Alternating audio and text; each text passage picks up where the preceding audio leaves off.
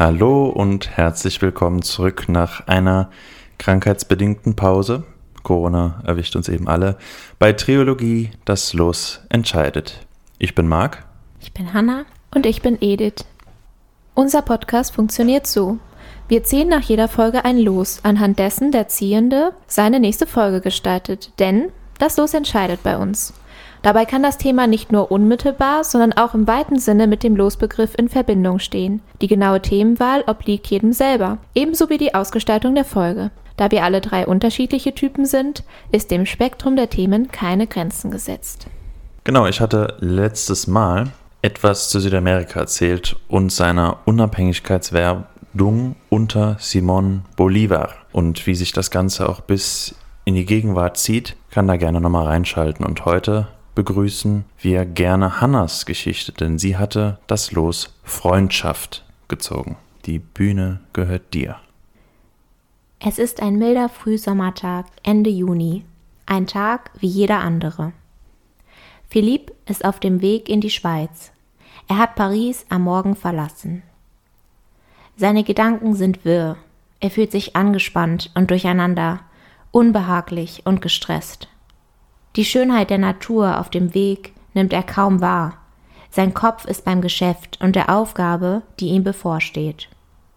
Ihm ist in keiner Weise bewusst, welch einschneidendes Erlebnis dieser Tag, der 27. Juni 1993, mit sich bringen würde. Eine Zäsur, die sein Leben buchstäblich von oben bis unten verändern würde. Könnt ihr euch vorstellen, was passieren könnte? Keine Ahnung, ich finde die Wortwahl von oben bis unten statt von vorne bis hinten interessant. Ich weiß nicht, ob sie bewusst gewählt wurde. Eventuell ein tragischer Unfall, der sich ereignet. Ja, was glaubst du, Edith? Also mir fällt jetzt gerade nichts ähm, Geschichtliches oder so etwas ein oder ein besonderes Ereignis, was vielleicht wir alle kennen. Deshalb könnte ich mir vorstellen, das ist auch genauso wie Marc sagt, ein eher ja, spezifisch schicksalbezogenes Erlebnis von dieser Person. Mal sehen, vielleicht kenne ich mich auch einfach nicht mit Sprichwörtern aus. es ist ein regnerischer, trüber Dezembermorgen, als Abdel die Nachricht bekommt. Unbeeindruckt und desinteressiert überfliegt er den Text. Er weiß ohnehin, was ihn erwartet. Die Drei-Zimmer-Wohnung im Hochhaus des Stadtbezirks Beaugrenelle in Paris sieht so aus wie immer. Er kennt sie, nichts hat sich verändert. Auch er hat sich kaum verändert. Zumindest nicht in dem Ausmaß, das angenommen werden könnte nach anderthalb Jahren Gefängnis. Sein Blick wandert zurück zu dem Schreiben in seinen Händen. Dann bringe ich es mal hinter mich, denkt Abdel und macht sich auf den Weg. Als er bei der angegebenen Adresse ankommt, staunt er über die pompöse Erscheinung der Pariser Villa, die einen starken Kontrast zu seiner eigenen Erscheinung bildet. Dass dies nicht die einzige Überraschung ist, die Abdel erwarten würde, sondern sein Leben nach der Betätigung der Klingel eine 180-Grad-Wendung annehmen würde, das hätte er niemals für möglich gehalten. Philippe ist ein ehrgeiziger, vielbeschäftigter Mann. Er ist adelig, reich und hält sich für unverwundbar. Jemand, dem die Welt zu Füßen steht. Abdels Leben könnte kaum unterschiedlicher sein. Als er zwölf Jahre alt ist, verbringt er bereits die meiste Zeit auf der Straße. In diesen Vorstädten einer Metropole gibt es nur zwei Möglichkeiten. Entweder man langweilt sich tierisch oder man wird kriminell. Letzteres zieht Abdel dem langweiligen, trostlosen Leben ohne Freizeitbeschäftigung vor. In seiner Jugend stiehlt er, raubt, begeht Einbrüche, er macht, was er will. Abdel hegt keine Hoffnungen für seine Zukunft. Er hat sich mit seiner Situation und der Aussichtslosigkeit seines Lebens abgefunden. In der gleichen Stadt, in der Banlieue und zur gleichen Zeit ist Philippe ein erfolgreicher Unternehmer. Er ist Direktor der Champagnerhäuser Pommery und Lanson. Extremsportler, erfolgreich, hat eine Frau und zwei Kinder. Als er und seine Frau Beatrice 31 Jahre alt sind, widerfährt ihnen ein schwerer Schicksalsschlag. Beatrice erhält die Diagnose Knochenmarkkrebs. Philipp entflieht den Schmerzen und der Trauer, indem er sich in Ablenkungen stürzt. Gleitschirmfliegen, Unternehmungen mit anderen Frauen. Weil er sich nach Beatrice und seinen Kindern sehnt, kommt er zurück und Beatrice empfängt ihn sanftmütig und nachsichtig. Trotz allem. Sie ist schwer krank und der Krankheitsprozess dauert Jahre an. Die beiden Champagnerhäuser, Pommery und Lanson, die Philippe leitet, werden von der französischen Aktiengesellschaft Louis Vuitton Moet Hennessy, kurz LVMH, übernommen. Unter der Leitung der neuen Geschäftsführung soll Philippe hunderte Angestellte, die halbe Belegschaft, entlassen. Dieser Schritt widerspricht Philipps Unternehmensphilosophie, seinen moralischen Werten, es widerspricht allem, was er für richtig hält. Er ist auf dem Weg in die Schweiz, um eine Tochtergesellschaft zu gründen. Mit seinen Gedanken ist er bei der bevorstehenden Aufgabe. Er ist gestresst und müde. Sein Telefon klingelt und ein Freund fragt ihn, ob er Gleitschirm fliegen wolle. Rückblickend sagt er, er hätte niemals fliegen dürfen. Er hätte es wissen müssen. Abdel kommt in seiner Jugend trotz etlicher Besuche bei Polizeiwachen mit seinen Straftaten durch. Als er volljährig wird, enden seine Taten jedoch im größten Gefängnis Europas, dem Fleury Mérogis. Nach seinem Gefängnisaufenthalt bezieht Abdel Arbeitslosengeld. Er lebt bereits seitdem er vier Jahre alt ist bei seiner Tante. Für das Arbeitsamt muss Abdel zu Bewerbungsgesprächen gehen, um einen Wisch für das Arbeitslosengeld zu bekommen. Dass der Besuch der Pariser Villa mehr sein würde als nur ein Boxenstopp für eine Unterschrift, das wird Abdel nun bemerken. Philippe stürzt am 27. Juni 1993 beim Gleitschirmfliegen ab. Er bricht sich bei dem Unfall die Halswirbelsäule und ist ab dem Moment querschnittsgelähmt. Er spürt nichts außer brennende Schmerzen.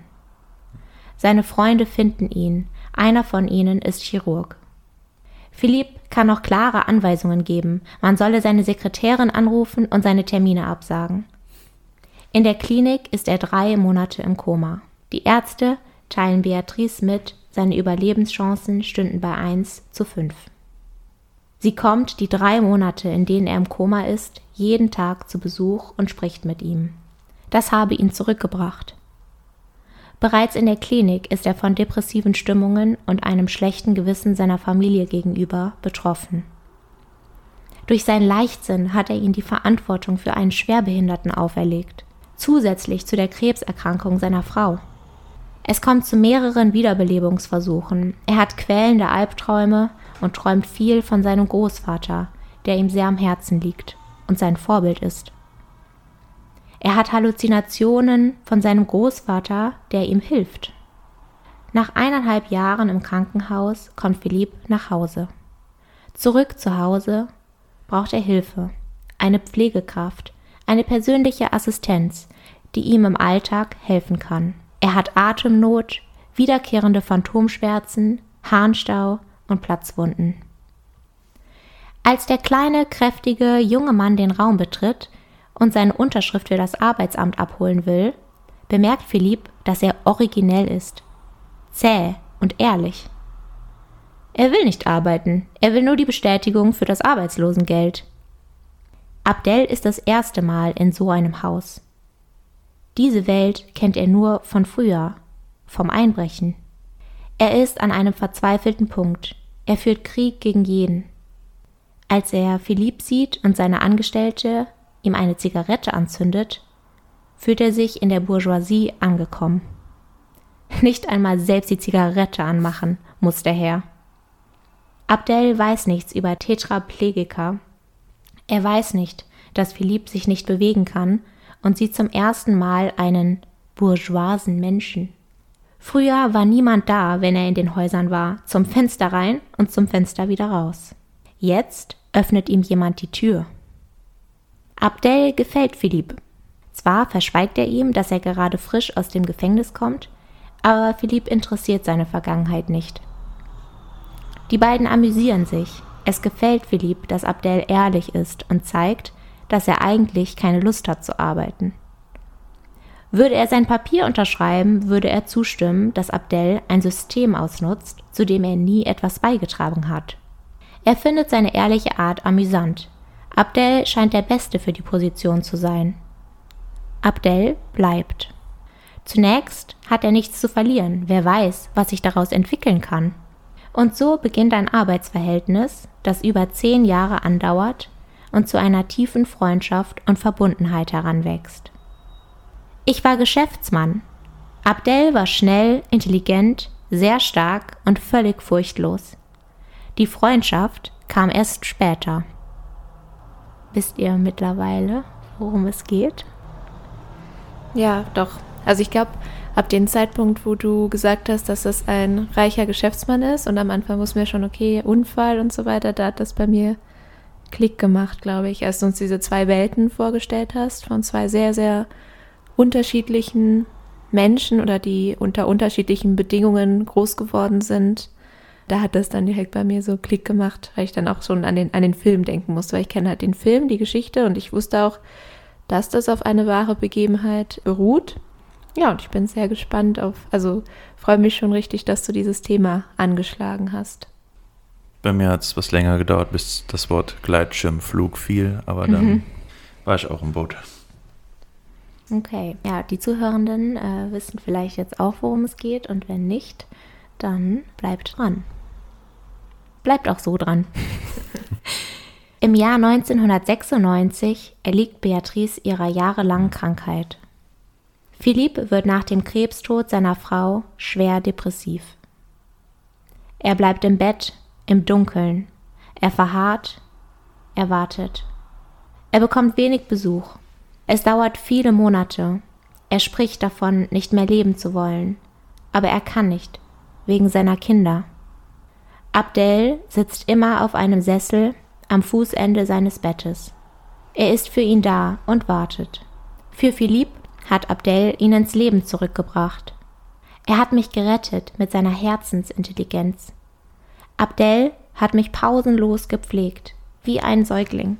Er hat auf jedes noch so kleine Zeichen von mir geachtet. Ich wünschte, jeder hätte so einen Abdel, der sechs Monate auf einen wartet. Leider ist das nicht so.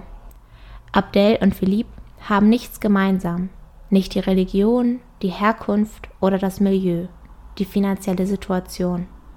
Aber sie sind von Anfang an einander respektvoll gegenüber und teilen den Humor. Abdel ist Anfang 20, als er beginnt, Philipp zu begleiten. Er hat Lebensfreude, er macht Dummheiten mit Philipp, wie seine Autos kaputt zu fahren, sie lachen gemeinsam. Abdel gibt Philipp Marihuana, um seine Schmerzen zu lindern.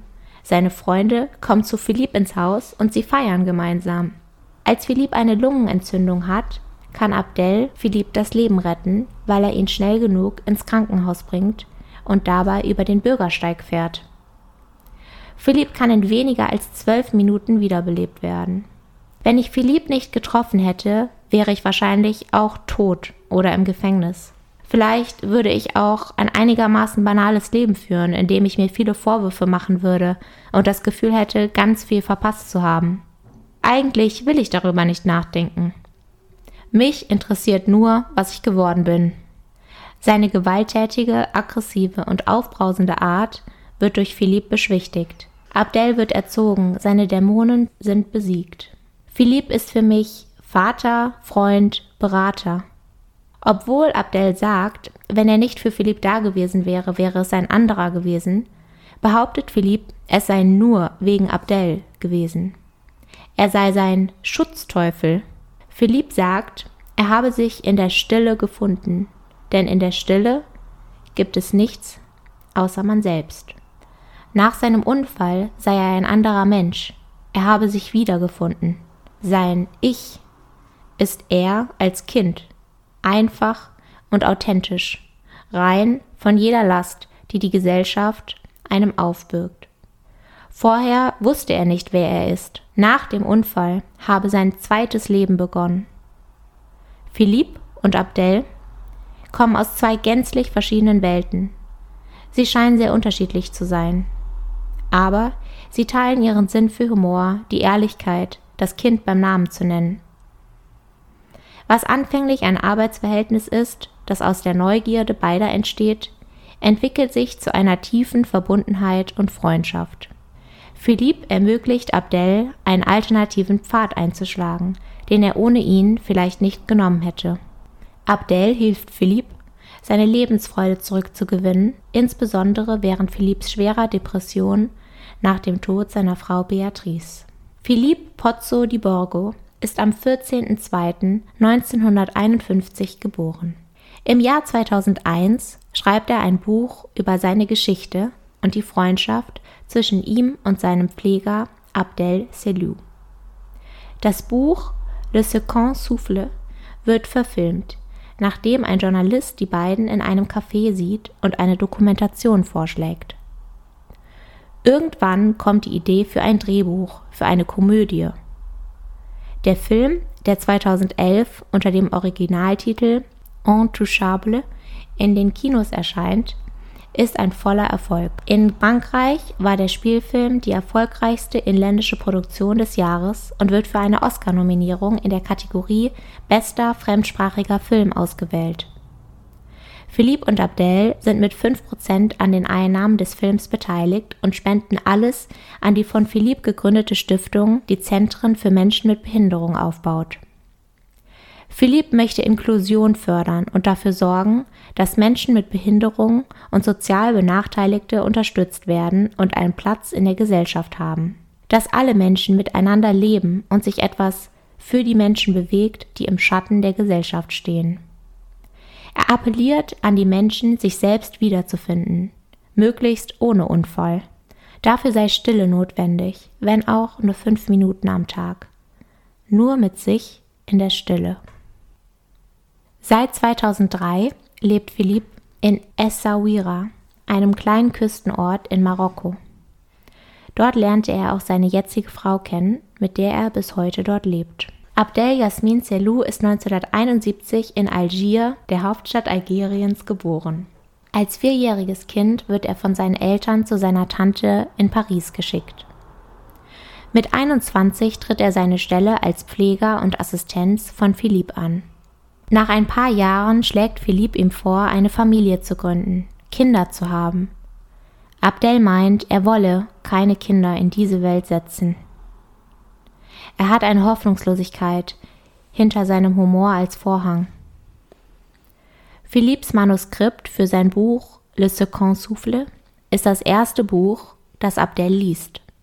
2012 schreibt er ein Buch, Einfach Freunde, die wahre Geschichte des Pflegers Dries aus ziemlich beste Freunde.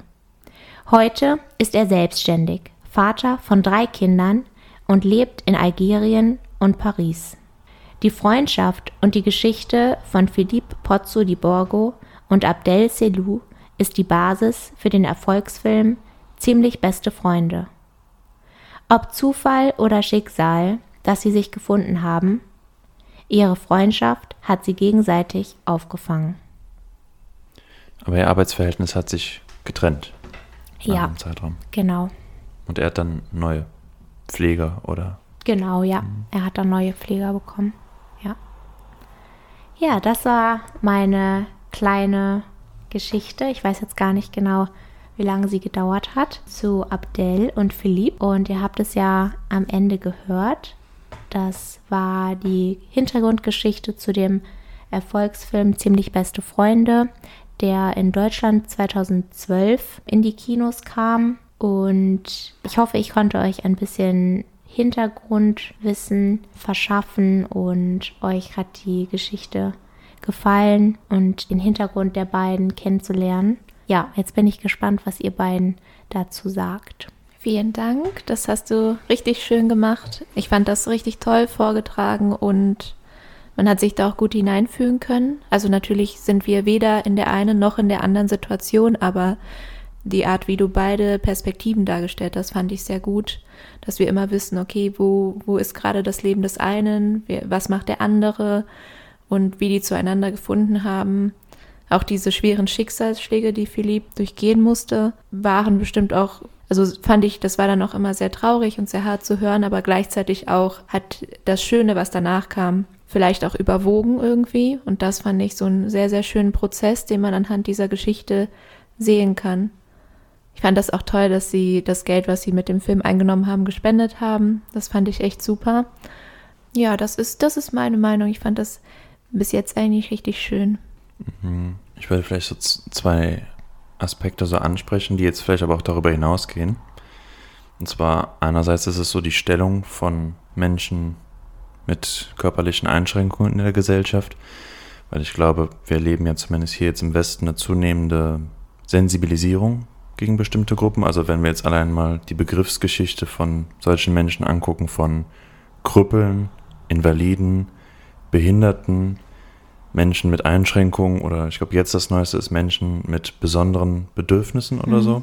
Kann ich dich da kurz unter... Also ja, schieß los. Weil interessant, genau diese ähm, Bezeichnungen in, in Lateinamerika oder in, in, Ecuador wird das Wort benutzt, menos válido, was mhm. bedeutet weniger, weniger wertvoll, wert. weniger wertvoll. Und das wird sogar manchmal noch von Institutionen so aufgenommen. So, liebe Damen und Herren, da, da, da, y menos válidos, was richtig krass ist. Also das setzt da ja nochmal so einen Akzent drauf. Also danke mhm. dafür. Ja, aber ich glaube, es kommt auch immer dann ein bisschen drauf an, weil in bestimmten Zeiten unserer Geschichte ist es ja beispielsweise so, dass da nochmal unterschieden wird. Das heißt, beispielsweise im Ersten Weltkrieg haben ja dann eine zweistellige Millionenzahl an Deutschen, sowas wie 12 Millionen Deutsche, glaube ich, haben an der Front gedient und dementsprechend gab es halt auch Hunderttausende Invaliden, wie man es damals sagte, die dann halt so zurückkamen und die aber trotzdem irgendwie einen anderen Wert haben als jetzt jemand, der mit einer geistigen oder körperlichen Behinderung geboren wird. Weil man hat das ja fürs Vaterland quasi verloren. Aber es ist natürlich auch oft so, dass Gesellschaften in der Vergangenheit, vielleicht auch noch in der Gegenwart, auch immer gucken, welchen Wert jemand für den Staat oder die Gesellschaft auch leisten kann und wahrscheinlich spiegeln sich ja deshalb solche Begrifflichkeiten, wie du sie jetzt genannt hast, dann eben auch da wieder. Das sind ja dann auch Telling Names quasi, weil es sagt ja auch, welchen Stellenwert diese ja, Menschen, die eben davon betroffen sind, dann auch haben in der Gesellschaft. Mhm. Oder welcher ihnen wiedergespiegelt wird. Mhm. Ist ja immer eine Konstruktionssache. Mhm. Und das Zweite, was mir noch währenddessen eingefallen ist, es ist ja eigentlich so, dass wir Menschen so eine Art Grundstimmung haben. Und wir differenzieren dann unsere Haltung, die darüber oder darunter gehen, eben mit glücklich sein, fröhlich sein oder eben traurig, verstimmt, depressiv sein, was auch immer. Und wir streben ja eigentlich immer nach Glück oder glücklich sein, was natürlich kein Dauerzustand sein kann, weil wir eben vom Naturell nicht so sind. Allerdings auch nicht im Gegenteil.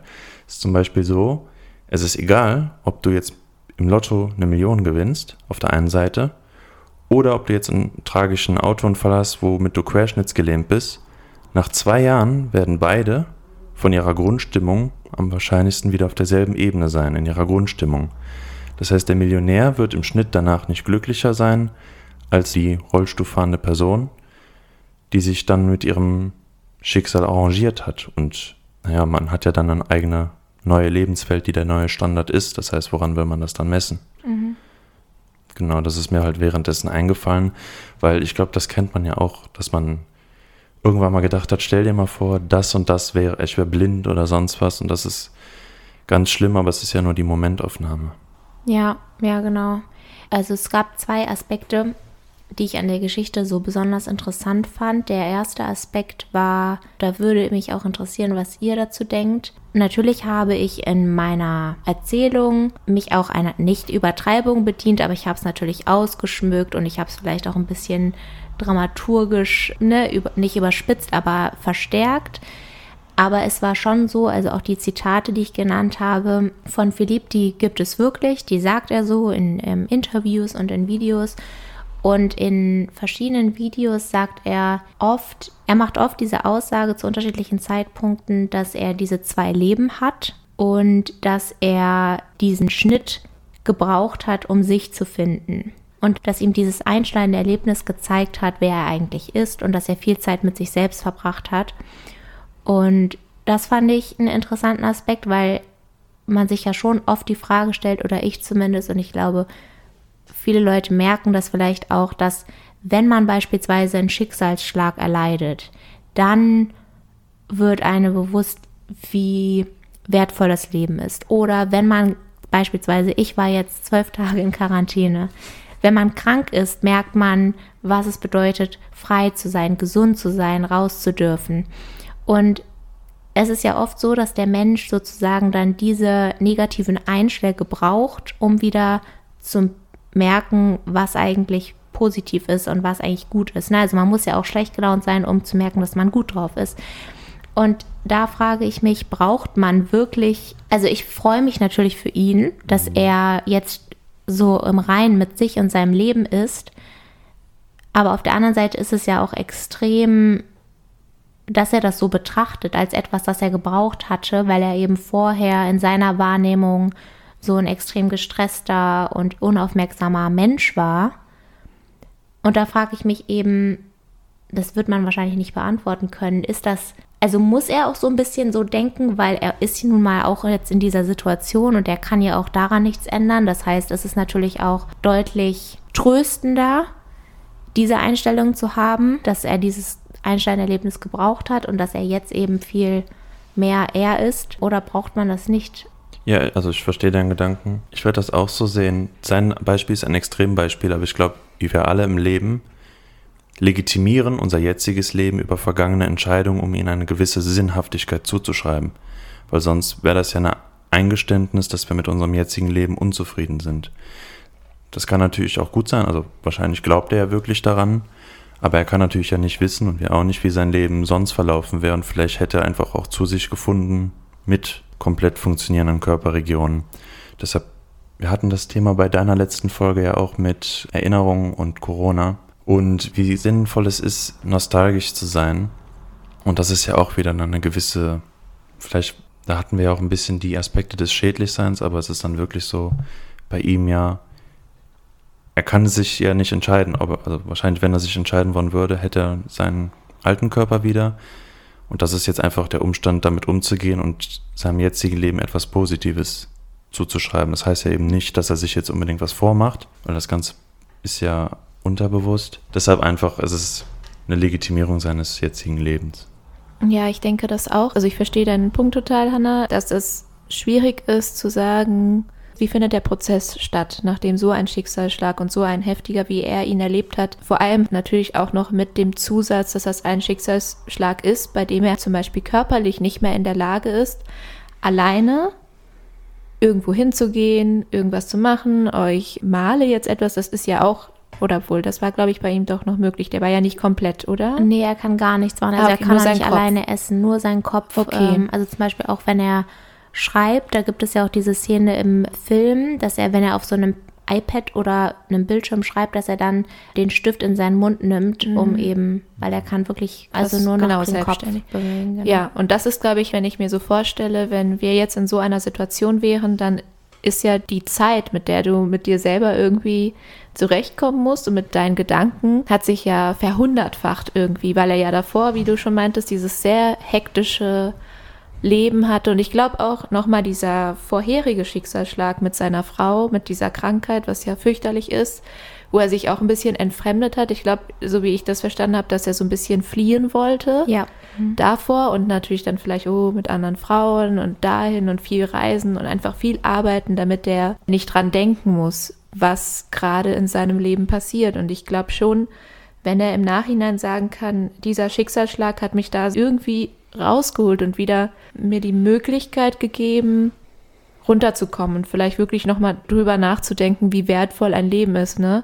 Und wie wertvoll vielleicht ich auch davor die Zeit hätte verbringen können mit meiner Frau und so weiter, ist natürlich schade im Sinne, dass es so schlimm sein musste, damit er dahin gelangt. Ne? Ich glaube auch vielleicht, wenn es andere Schicksalsschläge, die weniger hart gewesen wären, ich glaube, er wäre wieder auf diesen Pfad für sich selbst gekommen. Allerdings denke ich auch wie Marc, dass die einzige Option ist, vielleicht auch gesünder damit umzugehen und aus dieser Depression oder die depressiven Phasen vielleicht zu verringern, besser damit klarzukommen. Deshalb glaube ich, ist es einfach ein Schutzmechanismus, den wir haben als Menschen, weil wir ja auch sehr oft sehr selbst reflektiert sind und viel über unser Leben nachdenken, wenn wir Zeit haben und mhm. wenn wir nicht so hektisch sind, weil ich glaube, Hektik und viel zu tun hindert uns daran, an uns zu denken. Und natürlich sind die Umstände überhaupt nicht schön für Philipp, wie das zustande kam, aber ich glaube auch, dass es wahrscheinlich besser ist, dass er das jetzt so sieht. Ich meine, es gibt ja auch eigentlich nichts Schlimmeres für einen Menschen, als wenn er auf sein Leben schaut und es nicht akzeptieren kann und damit so, Äh, so bereut. das bedauert, ja, bereut. Ich glaube, jeder kennt ja irgendwie so einen Menschen in seinem Umfeld, wo dann einem auch so ein gewisses Alter erreicht ist und man merkt, okay, die Ziele, die gesteckt wurden, sind so nicht zu erfüllen. Und es gibt aber auch Menschen, bei denen ist es eben so und die haben eben ein ganz anderes Selbstverständnis und Wahrscheinlich ist ja das so die große Kür des Alterns, dass man am Ende immer noch zu seinem Leben so stehen kann, weil sonst ist man, glaube ich, verbittert. Ja, der zweite Aspekt, der mir besonders gut gefallen hat an dieser Geschichte, der bringt uns auch wieder etwas zurück zum Thema Freundschaft, war die Tatsache, dass Abdel und Philippe sich ja begegnet sind, obwohl sie sich unter normalen Umständen eigentlich nie begegnet wären. Und das mit den zwei Welten ist vielleicht sehr plakativ und extrem ausgedrückt, aber auf einer gewissen Ebene stimmt das ja. Die beiden hätten sich mit großer Wahrscheinlichkeit nie kennengelernt oder zumindest nicht näher kennengelernt, sodass sie wirklich sich angefreundet oder eben Zeit miteinander verbracht hätten. Und ich finde, man merkt ja auch im Alltag sehr, dass man, wie man so schön sagt, immer seine Bubble hat und in seiner Bubble lebt und auch Freunde und Freundinnen aus dieser Blase hat und dass man wenig Kontakt tatsächlich zu Menschen hat und pflegt, die ganz anders leben als man selbst und die ein ganz anderes Leben führen im Endeffekt. Rolle, anderen Beruf, wie auch immer. Und da würde mich interessieren, wie ihr das seht, ob ihr der Meinung seid, dass, also ich formuliere es so, die beiden kommen aus komplett unterschiedlichen Welten, aber haben ja trotzdem eine Basis gemeinsam gefunden. Den Humor und dann auch die Einstellung des Lebens zu betrachten. Da haben sie sich ja gegenseitig beeinflusst und auch gestärkt. Und ich frage mich, ob das möglich ist, mit jemandem eine tiefe Freundschaft zu führen, der eine ganz andere Lebensrealität hat als man selbst. Was denkt ihr dazu? Also ich würde denken, normalerweise, wenn man soziale Beziehungen pflegt, je intensiver die werden, dass das Werte- und Normsystem, je gleicher es ist, umso besser es normalerweise funktioniert. Allerdings habe ich jetzt auch so Freunde im Umfeld, die in vielen Sachen eben andere Ansichten, Einstellungen, Lebensgewohnheiten haben. Einige von denen, die mich dann auch zum Beispiel stören, die man aber trotzdem eben tolerieren kann. Ich glaube sowieso bei Freundschaften ist es immer auch die Frage, Freundschaft ist jetzt hier ja sehr weit gefasst, was genau man von dem anderen erwartet. Also, um an so in Kategorien zu denken, an den besten Freund habe ich ja komplett andere Erwartungen als an einen normalen Freund, einen Kumpel, eine Bekanntschaft. Und wahrscheinlich, umso näher man jemanden an sich ranlassen will, umso schwieriger ist es, solche Differenzen dann auch zu tolerieren, weil es dann nicht mit unserer Erwartungshaltung klappt. Da kann man jetzt natürlich auch wieder in die nächste Frage gehen. Sollte man an jemanden, an einen anderen Menschen überhaupt Erwartungshaltungen haben? Das wird jetzt wahrscheinlich sehr weit führen, aber ich glaube, so als, als Denkanreiz ist das ganz gut, oder was denkst du? Ja, ich äh, verstehe gut deinen Punkt, den du meinst. Ich glaube, ich würde das jetzt nicht Erwartungen nennen, die ich an einer gewissen Freundschaft habe, aber ich glaube, für mich ist es besonders wichtig, also jetzt, es hat nichts mit Herkunft oder sozialer, wie heißt das, Background oder was auch immer. Da- Damit habe ich eigentlich überhaupt irgendwie nicht so das Gefühl, dass mich das in einer Freundschaft jeglich einschränken könnte, sondern bei mir gibt es gewisse Grundsätze, die für mich sehr wichtig sind.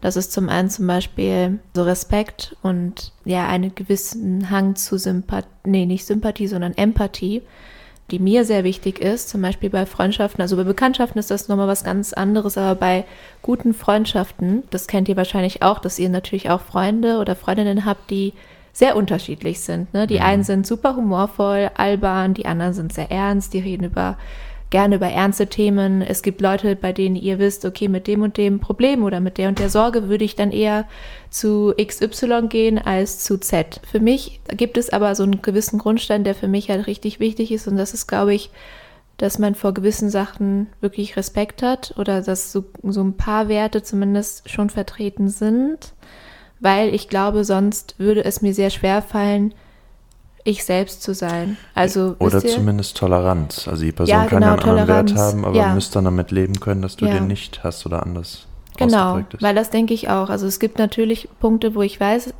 die ich zum Beispiel habe, Werte, die ich habe oder Meinungen, die ich habe, wo ich weiß, okay, die und die Person denkt das jetzt aber nicht oder die und die Person verhält sich weniger umweltfreundlich oder hält nichts davon oder sowas in der Art und man kann trotzdem Gemeinsamkeiten finden, genauso wie das jetzt in deiner Geschichte ist, Hannah. Das ist ja auch zwei Menschen aus sehr unterschiedlichen Hintergründen aber sie haben eine Gemeinsamkeit gefunden, wie der Humor. Und ich glaube, das ist bei mir schon gut und schön, wenn man sowas findet. Nur halt, glaube ich, ja wirklich diese Toleranz und dass man weiß, die Person ist irgendwie im Ansatz eher gut als böse. Ich weiß nicht, wie ich das formulieren kann, aber das ist bei mir irgendwie sehr wichtig, weil ich habe auch, glaube ich, als ich jünger war oder noch jugendlich, weiß ich, dass ich mit gewissen Menschen vielleicht befreundet war oder sowas in der Art, mit denen ich heute weil man ja auch irgendwie heranwächst und sich formt, mit denen ich heute, glaube ich, keine so gute Basis für eine Freundschaft haben könnte, weil da die Meinungen und weil da gewisse Sachen so unterschiedlich sind, bei denen es für mich nur die Option geben würde, ich habe die Freundschaft und genau diese Themen könnte ich mit der Person nicht bereden. Ich könnte mich mit der Person in der Ansicht nie austauschen, weil ich weiß, dass wir da vielleicht zu unterschiedlich sind oder vielleicht keine Toleranz gegenseitig bestehen könnte. Und ja, und ich glaube, das ist das, was ich, glaube ich, jetzt auch so gemerkt habe. Also ich glaube auch, je älter man wird, desto mehr formt man sich, desto mehr findet man sich auch ein bisschen. Und das wird sich ja auch immer wieder ändern. Ich glaube deshalb, dass es Freundschaften gibt, die kommen und gehen, die auch manchmal so ein bisschen nicht einfrieren, aber vielleicht sind sie manchmal auch ein bisschen weg. Ich glaube, das war auch so in der Pandemie auch schwer wahrscheinlich mit manchen Freundinnen und mit anderen weniger. Und jeder ist ja nochmal unterschiedlich, wie man die eigene Kommunikation führt und so. Und ich glaube, das ist etwas, was wir einfach auch akzeptieren müssen, dass das so ist. Dass Sachen kommen und gehen und irgendwann kommen neue Sachen. Ja, das ist meine Einstellung dazu. Wobei es jetzt manchmal auch einfach super zufällig ist. Also wenn man, wenn ich jetzt zum Beispiel bei mir überlege, wie viele meiner Freundschaften entstanden sind, dann war es einfach durch den Zufall und eine gewisse Nähe. Also beispielsweise, dass man sich ganz am Anfang in der Uni oder so nebeneinander gesetzt hat und dass man, also gerade wenn ich zurückdenke, als ich neu in der Uni war, dann sucht man ja auch soziale Kontakte und das machen alle. Und gerade mit diesen ersten Leuten, die man trifft, dann versucht man das da so zu vertiefen. Und wenn man irgendwann viele Freunde hat, dann kann der über den Weg laufen, wer will. Dann wird es schwierig, nochmal so eine Freundschaft aufzubauen, weil du auch nicht die Zeit hast, die Freundschaft intensiv zu pflegen und zu betreiben. Also du kannst ja am Ende auch gar nicht mit Gott und der Welt befreundet sein, ne? zumindest nicht intensiv. Aber es ist ja nicht so, dass du 100 Leute hast, du gibst jedem einen Fragebogen und äh, nimmst dann die bestbewerteten, sondern manchmal ist es einfach okay, du sitzt neben dem, man versteht sich gut und irgendwie entsteht daraus dann auch eine Freundschaft.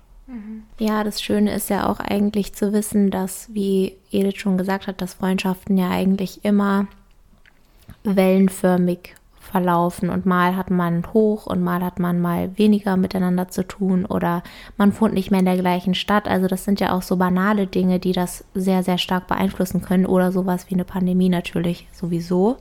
Ich glaube, das, was du gerade angesprochen hast, Edith, das ist ganz, ganz wichtig. Und zwar Stichwort Toleranz. Und ich würde noch hinzufügen Offenheit, wenn wir nochmal darauf zurückkommen, dass man aus zwei verschiedenen Welten sozusagen kommt. Also wenn sich zwei Menschen begegnen und anfreunden, die wirklich bis dato eine ganz unterschiedliche Entwicklung hatten und ein ganz unterschiedliches Leben.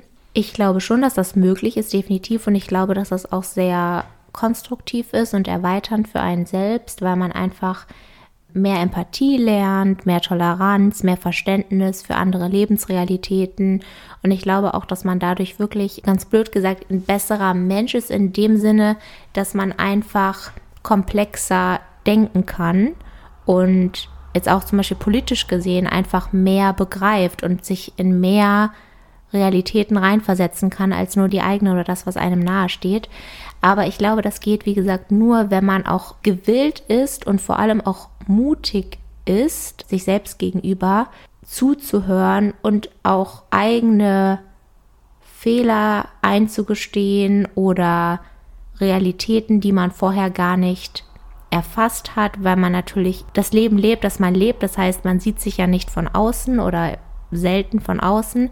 Und ich glaube, dass es echt nicht einfach ist, weswegen ich auch glaube, dass man da sehr mutig sein muss und auch sehr ehrlich mit sich selbst und mit anderen, weil dann kann man eine Freundschaft führen, die auf sehr unterschiedlichen Hintergründen basiert. Aber ich glaube, dass es nicht so einfach ist, da hinzukommen. Wisst ihr, was ich meine? Also ja, ich glaube, da muss man sich auch verletzbar machen und auch eingestehen, dass es vielleicht auch mal schwierig ist. Aber ich glaube, dann ist es umso besser. Also ich glaube, dann kann so eine Freundschaft auch sehr, sehr wertvoll sein und einen sehr weiterbringen. Ja, das stimmt. Ich glaube auch der Punkt, wo du meintest, dass man sich selbst, also dass man nochmal so in sich geht und auch wirklich über die eigenen Taten und das eigene Verhalten vielleicht auch mal reflektiert, ist richtig wichtig. Und ich glaube auch deshalb, dass man auch, wenn man jetzt selber irgendwelche Werte hat oder irgendwelche Vorstellungen von etwas, dass das ja nicht heißt, dass deine Werte und deine Vorstellungen und alles, was du denkst, richtig ist und das Beste ist und so, weil ich glaube, das ist auch eine Einstellung, die gefährlich sein kann. Deshalb zurück zum Stichwort Toleranz dass das ja auch was bringen kann, wenn du mit jemandem eine Beziehung, Freundschaft, Bekanntschaft irgendwie beginnst mit einer Person, die wirklich eine ganz andere Lebensrealität hat, weil du da ja vielleicht auch ein bisschen mal endlich aus dieser Bubble rausgehst und merkst, okay, so wie ich oder wie die Menschen um mich herum vielleicht denken, muss es nicht immer so und so sein, sondern es kann auch ein bisschen anders sein und ah, okay, jetzt verstehe ich vielleicht, warum andere Menschen so denken, dass man da wirklich offener ist. Das finde ich auch wichtig. Aber es ist nicht einfach, das stimmt. Also man muss wirklich den Mut haben, sich das einzugestehen, weil es ist etwas, wenn es ja nicht irgendwie mit dem übereinstimmt, wie du dir das vorstellst und wie du gerne die Welt hättest und so weiter, dann siehst du ja deine eigenen Werte und so bedroht. Und ich glaube, das ist etwas, mit dem viele Menschen auch Probleme haben und Angst haben. Ich glaube auch sehr viel, dass zum Beispiel Aggression und Hass und, und so wie äh, Hass auf bestimmte Gruppen oder oder ah, die Fridays for Future haben schon wieder die Straßen blockiert und sowas, ne? Warum ist das so? Woher kommt das, ne? Welche Ängste stecken dahinter, dass man an der eigenen Integrität oder sowas, dass man irgendwie Verluste hat. Und ich glaube, das ist schon auch wichtig in einer Freundschaft, dass man weiß, okay, mein Verhalten da und da war vielleicht nicht ganz richtig oder ah, da muss ich vielleicht ein bisschen anders denken oder okay, es gibt noch immer die und die Perspektive und nicht nur meine eigene. Ja, Toleranz ist ja jetzt nicht eine bestimmte Sammlung von Glaubenssätzen, dass man das und das und die Einstellung hat und dass man, äh, keine Ahnung, jetzt in deinem Beispiel Fridays for Future duldet per se, sondern es ist ja die Haltung, die Meinung des anderen zu akzeptieren, auch unter den Gesichtspunkten, dass der andere Recht hat in seiner eigenen Lebenswelt. Weil für den anderen und für mich selber und für euch beide, jeder hat ja eine eigene Wahrheit, wie die Welt ist, resultierend aus dem, was man bisher im Leben erlebt hat. Und das kann man ja einem anderen Menschen nicht absprechen, obwohl man es manchmal gerne möchte, aber hm. wahrscheinlich ist das so die Königsdisziplin im, im sozialen Umfeld, dass man das wirklich aushält. Toleranz ist ja auch so ein positiv geprägter Begriff, ne? dass man, oftmals ist es ja wirklich auch einfach ein Aushalten. Es kommt ja von, von tolerare, ertragen, aushalten. Muss ja nicht immer Spaß machen, aber man muss sich dazu nee, zwingen. auf jeden Fall. Ja, auf jeden Fall. Jetzt vielleicht abschließend, also Edith hat das ja schon teilweise erwähnt. Was würdet ihr jetzt spontan, wenn ihr jetzt drei Dinge nennen müsstet, die euch in einer Freundschaft besonders wichtig sind, was würdet ihr da jetzt spontan darauf antworten? Toleranz, Offenheit, Zuverlässigkeit, wobei Zuverlässigkeit schon wieder fast eine Erwartung ist, ne? Und das ist dann. Nö, würde ich nicht sagen. Also Zuverlässigkeit kann ja auch eine Eigenschaft sein, beziehungsweise etwas das, Respektvolles. Das, ja, oder das Einverständnis, dass man weiß, so dieses typische, wenn es hart auf hart kommt, dann kann ich mich auf die Person verlassen. Mhm. Aber es Oder ist ja nicht trotzdem eine Erwartung mit verbunden, weil dieses Hard auf Hard ist ja eine Situation, wo ich was von einer anderen Person einfordere. Zeit, Aufmerksamkeit, Sensibilität. Aber du hast ja eigentlich immer automatisch eine Erwartungshaltung an eine andere Person. Das geht ja eigentlich gar nicht. Vielleicht auch bei Freundschaften insbesondere so. Also ich, ich kann das verstehen, Marc, dass du meinst, ah, ob das eine Erwartung ist, aber gleichzeitig, wo wären wir ohne jegliche Ich Erwartung. wollte gerade sagen, also Ja. ich glaube, du kannst es ja gar nicht vermeiden, dass du eine Erwartungshaltung hast, weil wenn du keine Erwartungshaltung hättest, hättest du ja auch keine Bindung. Also dann wäre dir ja alles gleichgültig. Ja, dann logge ich die drei Erwartungs- ein. Also du hattest nochmal? Zuverlässigkeit, Toleranz. Toleranz. Offenheit, ne? Sehr gut, okay. Ich glaube, bei mir ist es Empathie. Also, das heißt ja nicht, dass die Person mich immer verstehen muss oder so, aber ich glaube, dass man, dass man über Dinge reden kann, die unterschiedlich sind oder die man anders wahrnimmt und man sich trotzdem irgendwie, ja, darüber unterhalten kann. Dass man so sich in die andere, in die Füße der anderen Person so, oh, okay, ah, okay, so denkt die, deshalb ist sie jetzt traurig. Zum Beispiel, keine Ahnung, ja, auch das mit diesem Traurigsein, ne? Dass vielleicht Menschen über Sachen traurig sind, wo du denkst, "Hö, da wäre ich ja gar nicht drüber traurig oder was regt sich die Person so auf? Aber das ist ja deren Leben und deren Wahrnehmung. Aber sowas finde ich sehr wichtig. Empathie. Ich glaube auch, ja, ich weiß nicht warum, aber ich sage dann so Respekt, weil Respekt ist für mich sehr wichtig. Also Respekt vielleicht auch in der Kommunikation miteinander. Also na klar kann es manchmal Streit geben und man ist dann wütend und was auch immer, aber dass man so einen Grundstein an Respekt hat, finde ich sehr, sehr wichtig für fast jegliche Art von Beziehung, vor allem auch in Freundschaften. So Empathie, Respekt. Und das dritte finde ich schwer. Also da fällt mir, glaube ich, noch nichts so richtiges ein, aber Hattest du nicht eben auch Toleranz gesagt? ja, Toleranz. Toleranz ist, glaube ich, auch sehr gut. Oder vielleicht auch so ein, so ein Grundaspekt an, dass man bestimmte Menschenrechte vielleicht äh, respektiert. Also ja, das hat Toleranz, Respekt und Empathie. Und bei dir, Hannah? Also bei mir ist es jetzt spontan überlegt, würde ich sagen, auf jeden Fall Ehrlichkeit, weil, ja, also das ist mir schon sehr wichtig, auch wenn es irgendwie unangenehm ist, weil wenn meine Freunde nicht ehrlich zu mir sind, so wer dann. So, deswegen hoffe ich eigentlich, und das ist ja auch eine Erwartungshaltung, merke ich gerade, aber deswegen, also ich finde das eigentlich normal, dass man irgendwie das hat. Genau, also Ehrlichkeit auf jeden Fall. Dann Vertrauen, wobei das vielleicht auch miteinander so zusammenhängt. Ja, also ich erwarte schon in der Freundschaft, dass ich der Person vertrauen kann und dass ich weiß, das, was ich sage oder tue oder so, dass das irgendwie in guten Händen ist. Und dann würde ich noch sagen, auch Empathie slash Reflexionsvermögen. Also ich glaube, ich könnte keine tiefe Freundschaft mit einer Person führen, die wenig sich selbst reflektiert oder generell reflektiert und über sich nachdenkt oder die auch nicht empathisch ist, also sich nicht in andere reinversetzt. Ja, weil ich da schon manchmal merke, also es ist ja jeder anders und es ist ja auch okay, aber ich merke schon manchmal, dass mir das dann schwer fällt, da tolerant zu sein. Also wenn ich darauf achte schon, dass ich dann einfach denke, okay, jeder ist anders und jeder macht sich nicht gleich viel Gedanken oder über unterschiedliche Dinge. Aber ja, das ist auch nicht immer so leicht. Deswegen würde ich sagen, diese drei Dinge. Ja, vielen Dank, dass ihr ja zugehört habt und dass wir jetzt noch ein bisschen darüber gequatscht haben. Aber ich danke euch auf jeden Fall sehr. Bis jetzt, wenn ihr noch dabei geblieben seid und euch beiden natürlich sowieso. Und jetzt das Highlight, das folgende Los. Vor mir steht unser wunderschöner Lostopf, der übrigens noch recht neu ist, weil wir ein Upgrade bekommen haben. Dank Edith. Nochmal vielen Dank. Der sieht fast exakt so aus wie unser Lostopf auf unserem Logo.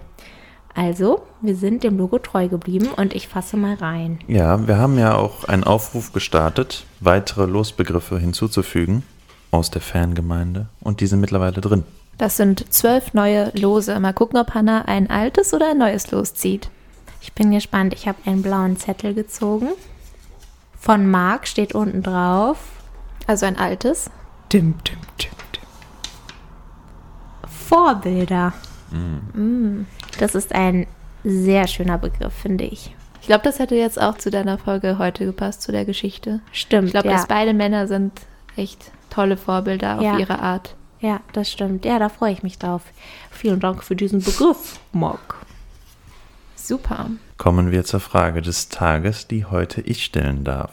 Also, nehmen wir mal an, ihr solltet ein Buch empfehlen, das man unbedingt gelesen haben muss. Jemand kommt von der Insel, hat sein ganzes Leben verpennt, was sollte man ihm zuerst in die Hand drücken? Woran er in seinem Leben niemals vorbeikommen sollte, es gelesen zu haben. Oh, das ist so mies, weil diese Frage immer in einem Podcast gestellt wird, den ich anhöre. Und jedes Mal denke ich mir so, boah, diese Frage ist so gut und ich habe einfach keine Ahnung, was ich antworten würde. Und denke jedes Mal, gut, dass ich nicht der Gast bin oder die Gästin. Das Schlimme ist, ich durfte die Frage vorbereiten und hatte Vorbereitungszeit und ich weiß auch nicht, ob ich eine gute Antwort habe. Ich bin auch unzufrieden. Aber dann starte du mal. Nee, nee, nee, nee, nee, wir, so. Doch, weil wir brauchen mehr Überlegungszeit. Du musst starten jetzt. Ah, gut. Also ich habe so zwei Sachen. Das erste, das klingt jetzt vielleicht so was komisch, wäre aber tatsächlich die Bibel. Obwohl ich jetzt nicht empfehlen würde, sie von vorne bis hinten zu. Also ich weiß nicht, wie ergiebig das ist. Aber ich glaube, kaum ein anderes Buch hat unsere Welt, da sie halt westlich dominiert ist, mehr geprägt als das Buch.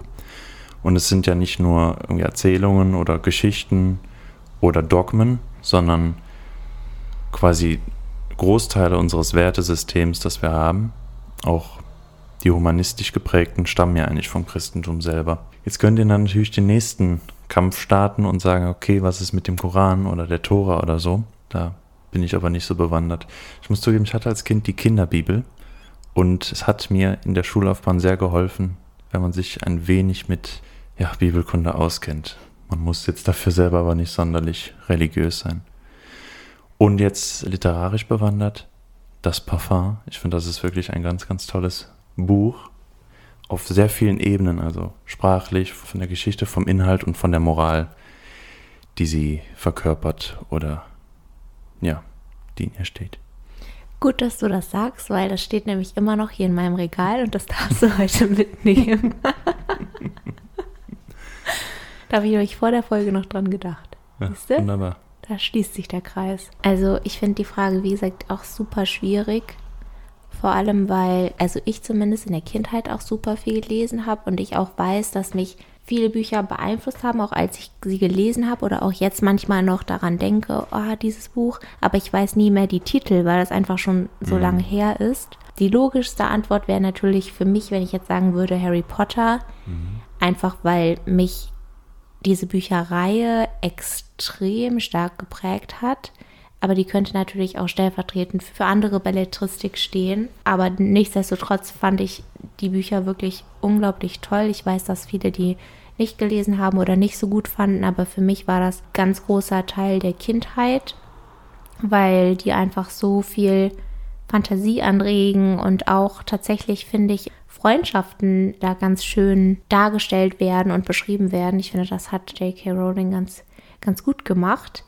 Und deswegen ist das die eine Antwort und dann fällt mir spontan, es darf nur eins eigentlich sein, ne? Ich habe ja auch zwei genommen. Ich finde die Frage Okay. ja auch schwierig. Und das, Weil dann fällt mir spontan noch ein Buch ein, was ich als Hörbuch gehört habe vor ein paar Jahren auch erst. Deswegen ist mir das noch ganz gut im Kopf. Das nennt sich Factfulness. Ich habe leider seinen Namen vergessen vom Autor. Das schreibe ich euch in die Show Notes.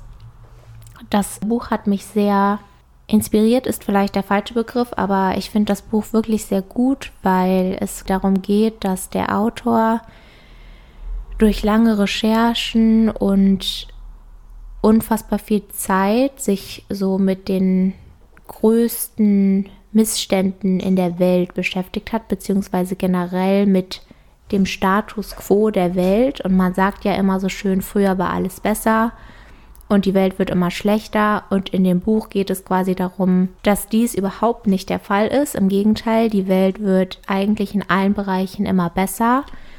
aber wir und- immer sensibler, ne? Und uns fällt das mehr auf, die Missstände. Ja, und das ist eigentlich so fast das Spannendste daran. Wir haben einfach eine unfassbar verzerrte Wahrnehmung.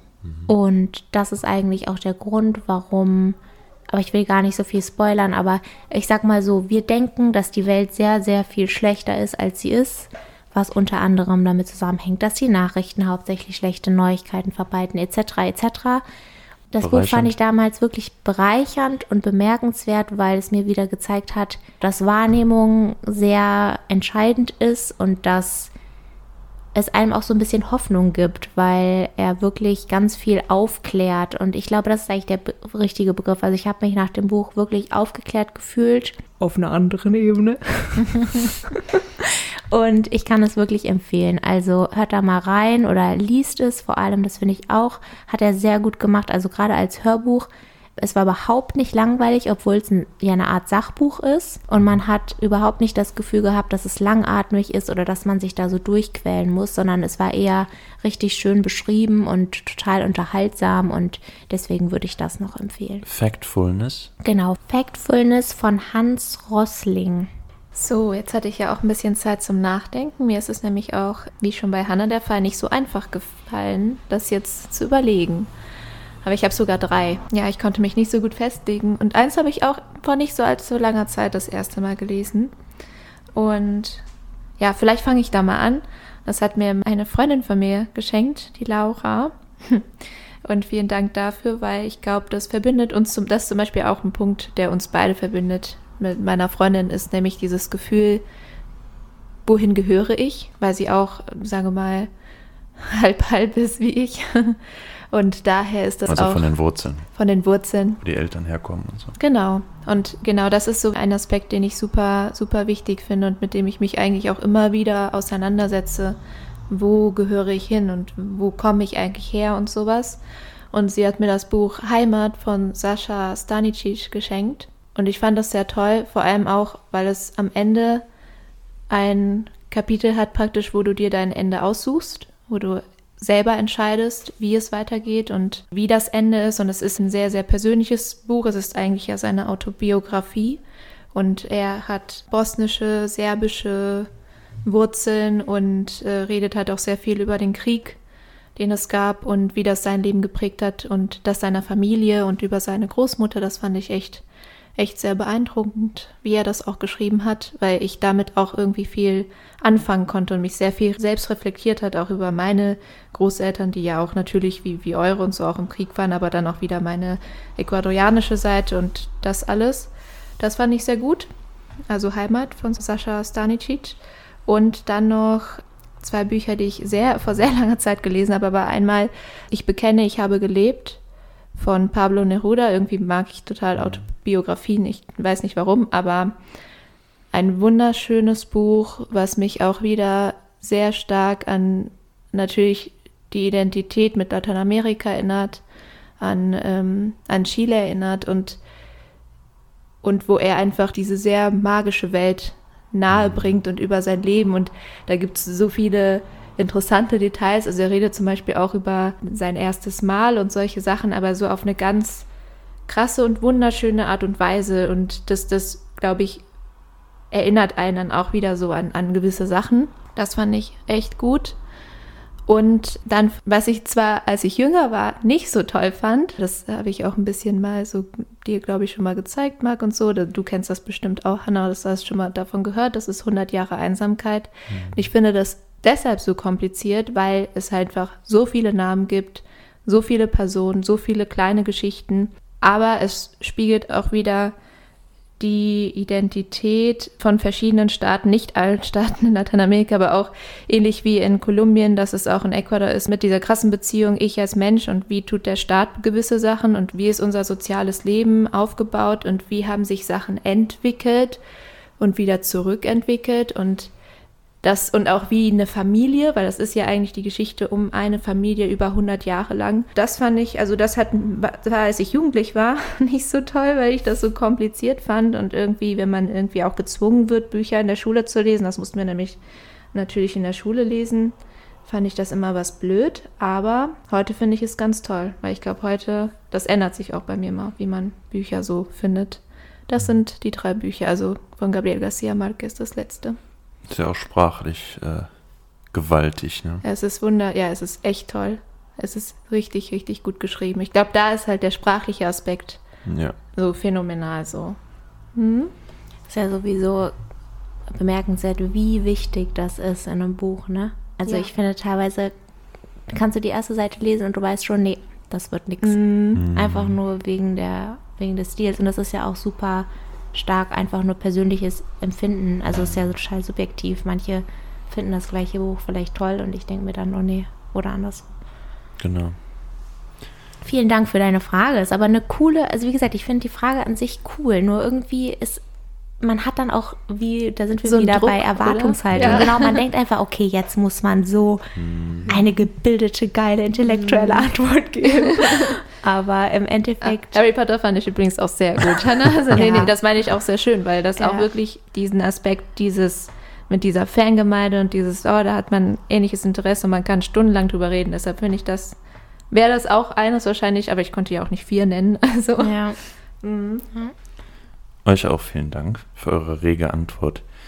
Bevor wir jetzt gleich zum Ende kommen, wollte ich noch eine vorgebrachte Kritik benennen. Und zwar geht es um meine dritte Folge, also Folge 7 zum Thema Heimat. Äh, Das war die Geschichte um die Kurdis und wie sie geflohen sind. Und zwar geht es um den zweiten Teil der Folge, als wir über Geflüchtetenrecht und Geflüchtetenrettung sprechen. Und zwar konnte man einige Aussagen von mir suggestiv so deuten oder als würde es so zwischen den Zeilen stehen, dass durch die Einschränkung von Geflüchtetenrettung im Mittelmeer weniger Geflüchtete die Überfahrt wagen würden.